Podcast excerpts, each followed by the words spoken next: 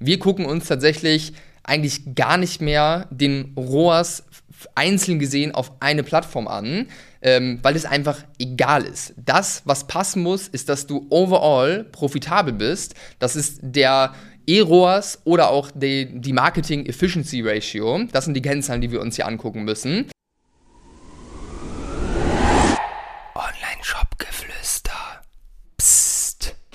Fuck Rohrs, das zählt wirklich. Das ist äh, das Thema heute und ja, ich möchte hier heute mal mit dem großen Irrglauben aufräumen, weil ich immer wieder höre von Interessenten, aber auch von Kunden, hey Während, was können wir tun, um unseren Rohrs zu verbessern? Und das ist einfach der falsche Fokus, beziehungsweise anhand dieser Frage merke ich, dass man so ein ganzheitliches Verständnis noch nicht wirklich aufgebaut hat.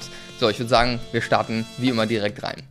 Also, Vorweg, ja, Ziel darf nie sein, den ROAS einfach nur zu verbessern. Klar, wenn es jetzt darum geht, dass du auf einer Plattform Media Buying betreibst und äh, versuchst Entscheidungen zu treffen, natürlich gucken wir uns dann den ROAS auf der Plattform an. Wir gucken uns auch die Customer Acquisition Costs auf der Plattform an. Aber das ist nicht der heilige Gral, das ist nicht das, worauf du dich fokussieren solltest, sondern wir müssen das Ganze ganzheitlicher sehen, ja? Weil wenn dein Ziel ist, den ROAS zu verbessern, dann kannst du auch einfach Folgendes machen, kannst dein Adspend einfach runterschrauben auf 10 Euro am Tag und zack, du hast dein ROAS verbessert und zwar wahrscheinlich deutlich verbessert, weil wenn du deutlich weniger ausgibst, dann holst du dir nur die Leute raus oder holt sich der Algorithmus nur die Leute raus, die jetzt irgendwo sowieso schon in der Blase sind, die dich über Instagram schon verfolgen, die vielleicht sogar schon Kunde sind und die werden halt attackiert und logischerweise wird dadurch der ROAS besser. Ja, das heißt, ROAS verbessern darf nicht das Ziel sein.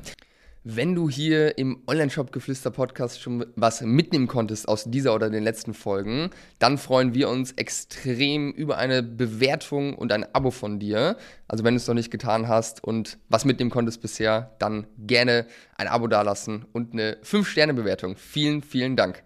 Wir gucken uns tatsächlich eigentlich gar nicht mehr den ROAS einzeln gesehen auf eine Plattform an, ähm, weil es einfach egal ist. Das, was passen muss, ist, dass du overall profitabel bist. Das ist der E-ROAS oder auch die, die, Marketing Efficiency Ratio. Das sind die Kennzahlen, die wir uns hier angucken müssen.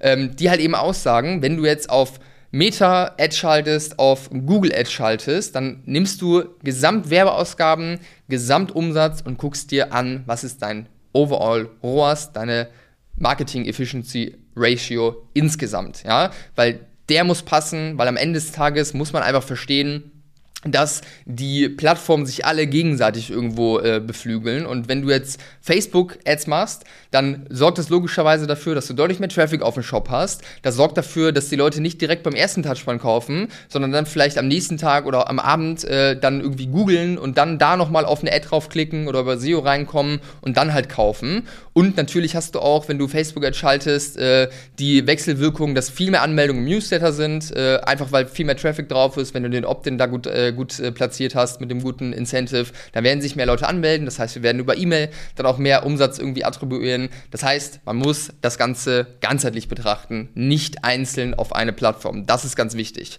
Worauf du schauen solltest, ist, dass deine Customer Acquisition Costs, kurz CAC, ja, im Rahmen sind zu deinem Customer Lifetime Value, also wie viel ein Kunde insgesamt, ja, über seine, seine Lifetime oder halt auf zwölf Monate äh, irgendwo bei dir ausgibt. Wenn das beides oder wenn dieses Verhältnis passt und du damit profitabel bist, dann kannst du aufdrehen und mehr Geld draufschmeißen, ja. Natürlich muss man hier auch schauen, dass es vom Cashflow irgendwie passt, weil wenn du jetzt siehst, okay, der Customer Lifetime Value von zwölf Monaten der ist gut und das passt mit meinen Cracks zusammen, dann ergibt sich irgendwo eine Lücke, die du irgendwie überbrücken musst. Da muss man natürlich schauen, wie man damit genau umgeht oder dass man vielleicht dafür sorgt, nicht vielleicht dafür sorgt, dass man dafür sorgt, dass äh, der zweite Kauf irgendwo schneller passiert, dass man da auch irgendwie dran arbeitet an dieser Stellschraube. Aber insgesamt, wenn dieses äh, Verhältnis von CAC zu Customer Lifetime Value passt, dann läuft's und dann darfst du eigentlich oder dann musst du eigentlich das Budget aufdrehen, weil dann passt es ja, ja, dann ist das Business an sich gesund.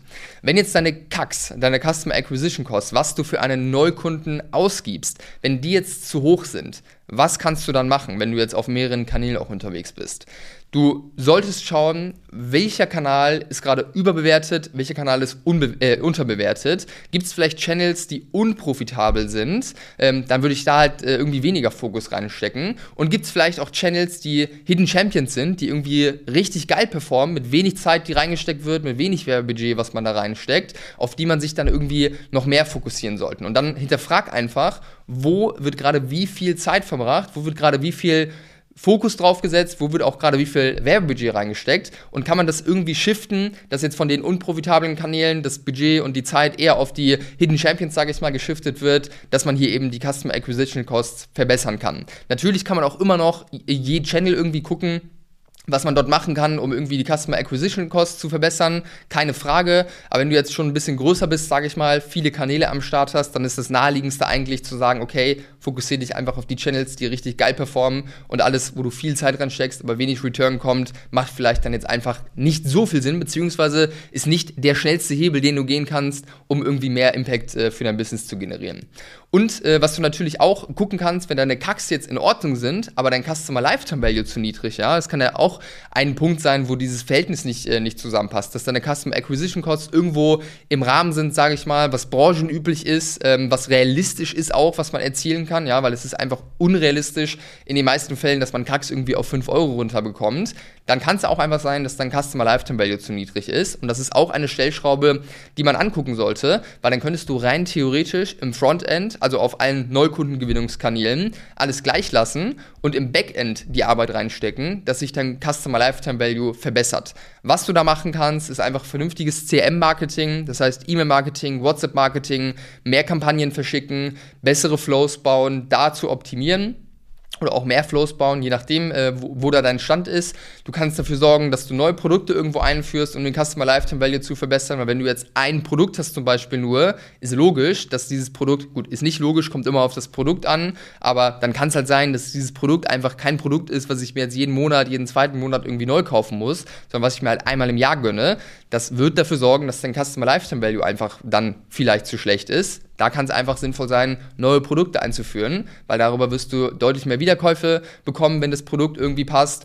Oder du kannst auch dafür sorgen, dass du ja, mehr Cross-Sells irgendwie äh, verursachst, dass äh, die Menschen irgendwo mehrere Produkte noch in deinem, äh, aus deinem Sortiment nochmal kaufen und du das halt vernünftig irgendwo anfängst zu bewerben. Und dadurch, ja, wenn du den Customer Lifetime Value dann verbesserst, wenn deine Kacks aber gleich bleiben, bist du logischerweise folgerichtig overall deutlich profitabler und so musst du hier das Thema angehen. Das heißt, was ich immer wieder predige, du musst E-Commerce ganzheitlich verstehen, weil ansonsten befindest du dich ganz schnell auf einem Holzweg, kommst irgendwie vom Weg ab, verschwendest Zeit, verschwendest äh, wertvolle Ressourcen, auch monetär gesehen. Und wenn du da keinen Bock drauf hast, wenn du Lehrgeld dir sparen möchtest, wenn du die richtige Entscheidung treffen möchtest, wenn du immer wissen möchtest, wenn du gerade einen Fehler machst, ja, und jemanden haben möchtest, der dir dann einmal eine kleine liebevolle Backpfeife gibt und sagt, na, na, na, nicht machen, sondern dir dann direkt wieder den richtigen Weg irgendwo präsentiert. Wenn du so jemand an deiner Seite haben möchtest, dann melde dich gerne bei uns für ein kostenloses Erstgespräch. Das ist nämlich genau das, was wir machen. Nicht nur beim Thema Marketing, sondern bei allen Themen, die dein E-Commerce-Business betreffen. Das ist das, was wir machen. Und da sind wir mittlerweile richtig gut drin, weil wir haben mittlerweile knapp 200 Online-Shops betreut. Und äh, ja, ich würde sagen, genug geredet. Buch den Termin, wenn du dich angesprochen fühlst. Ich freue mich. Und wenn du eine Frage hast zu dem, was ich hier gesagt habe, dann schreib mir wie immer gerne auf Instagram oder LinkedIn und ich beantworte dir die Frage gern. Und in diesem Sinne, das war's für heute.